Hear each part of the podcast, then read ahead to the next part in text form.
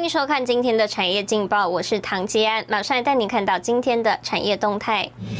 苗栗科技厂接连报乙工群聚感染，超风智邦快筛增二十六人阳性。环球金取的格罗方得八亿美元长约，扩大 SO One 晶圆产能。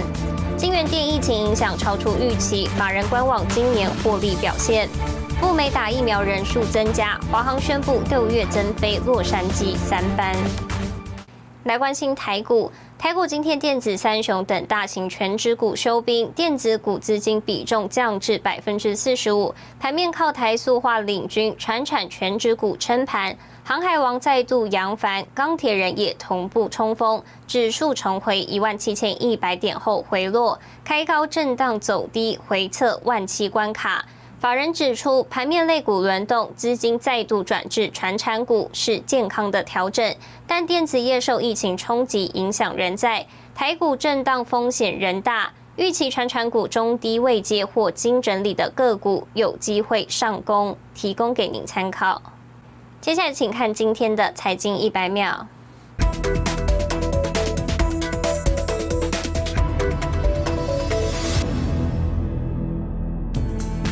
美国商务部长雷蒙多预测，明年全球晶片荒的情况将会越来越严重。他对 CNBC 说：“到了明年，晶片问题会变成每日的挑战。目前，晶片短缺已经对美国制造业带来打击，特别是在汽车业上。”曾任经济财政大臣的自民党高层甘地明对彭博社表示：“日本无法自行打造尖端晶片研发制造基地，必须寻求与台积电合作。”他强调，从国安角度来看，日本应当只与盟友和理念相近的国家合作。如果寻求引进中国大陆公司是绝不可取。他说：“虽然南韩拥有一些世界顶尖的晶片制造商，但这个国家相当棘手，与中国大陆的关系复杂。”市场研究机构 Gartner 周一公布数据显示，今年首季全球智慧型手机销量较去年同期成长百分之二十六。三星手机销量为七千六百六十一万只，市占第一；苹果五千八百五十五万只，市占第二。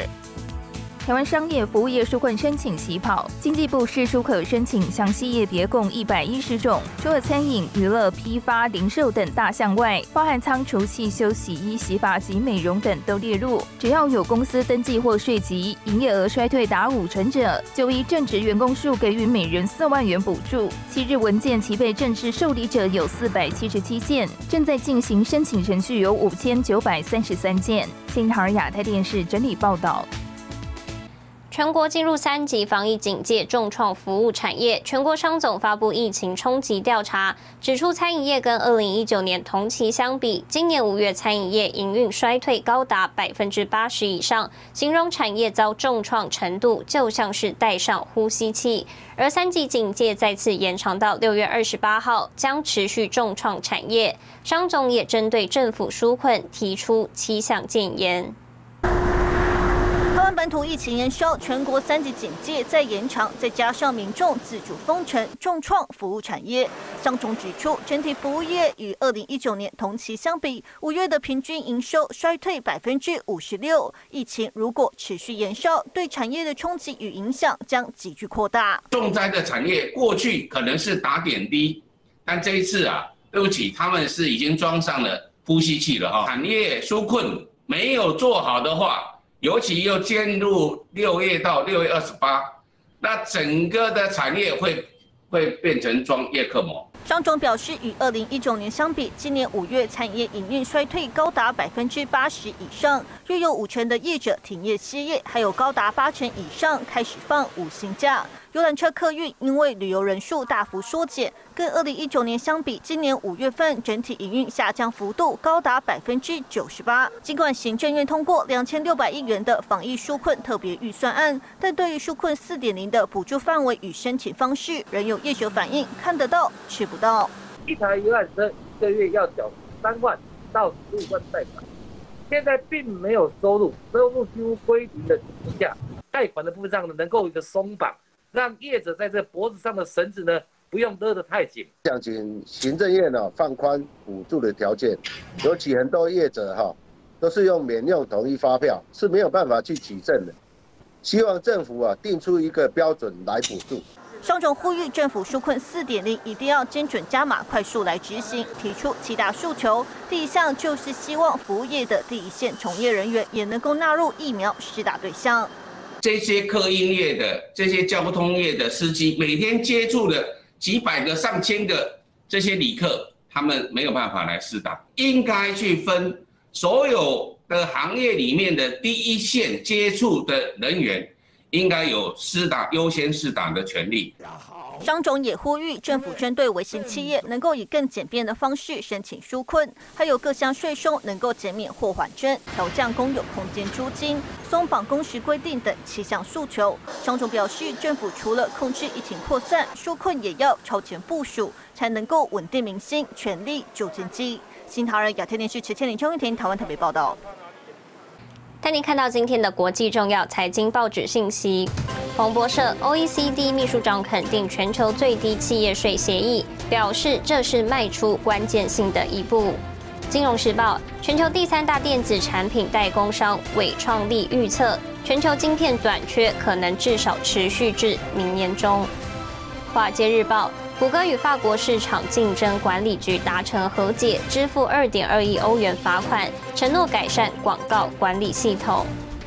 日本产经新闻：疫情致空调需求增，日本大金空调目标增加一兆日元销售额。有越来越多的女性投入科技业，成为优秀的领导者。在台湾的奈米科技产业，也有这么一位成功的女性创业家。以独到的纳米材料技术获得多国净水专利，是什么样的原因让一位女性邮局公务员辞掉铁饭碗，跨入纳米科技领域呢？带一起来看看这位五年级女性创业家的故事。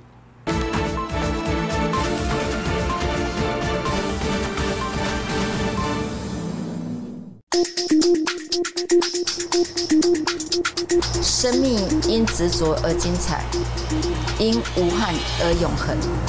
这一个座右铭是五年级的女性创业家杨小平超过十七年坚持在纳米科技领域的信念与初衷。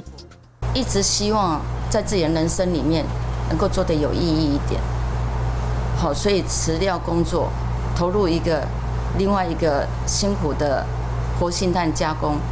因为我觉得水应该是未来最重要的东西。杨小平的上一个职业是邮局的公务员，生活单纯平顺，但在他内心有着更远大的梦想。杨小平观察到全球水资源的减少和珍贵性，因此他辞掉人人羡慕的铁饭碗，决定实现心里的小声音。这个关系到人体的健康，我把它当做吃的在做。我用超纯水在洗碳，好，所以可能很多人没有办法去想象，这个东西是一个非常传统的行业，可是我把它做到高科技化。处理过的野核炭闪耀着银白色光芒，留在手中的只有细致的触感。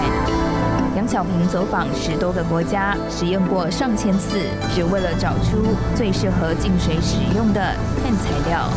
净水方面，因为水的压力会造成碳的摩擦，所以它我必须要选择好的碳。我们的发明专利是把银结晶在活性炭上，它不会十年磨一剑。杨小平从原料加工转型到专业净水产业，多年的研发成果在二零一二年大放异彩。到了二零一一二年，我终于能够拿到。台湾、大陆、美国的发明专利，然后在这个过程中，我现在又可以拿到卫福部的防疫产品的肯定，让我觉得这一条路是对的。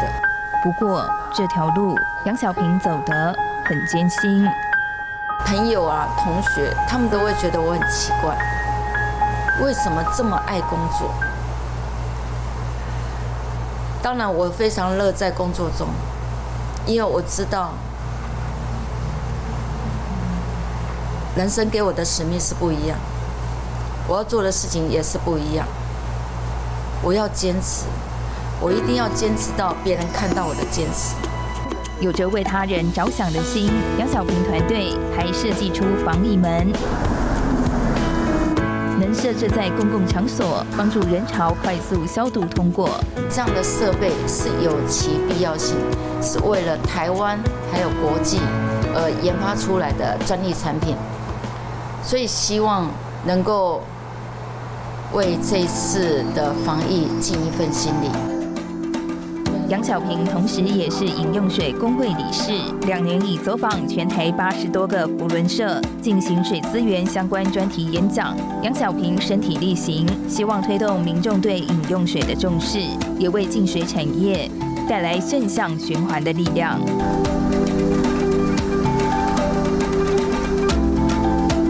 带您看到明天六月九号星期三有哪些重要的财经活动。加拿大央行公布利率决议，南韩公布 Q1 GDP，腾辉法人说明会，东元永丰于康师傅出全席。谢谢您收看今天的产业劲报，我是唐杰安，我们明天再见。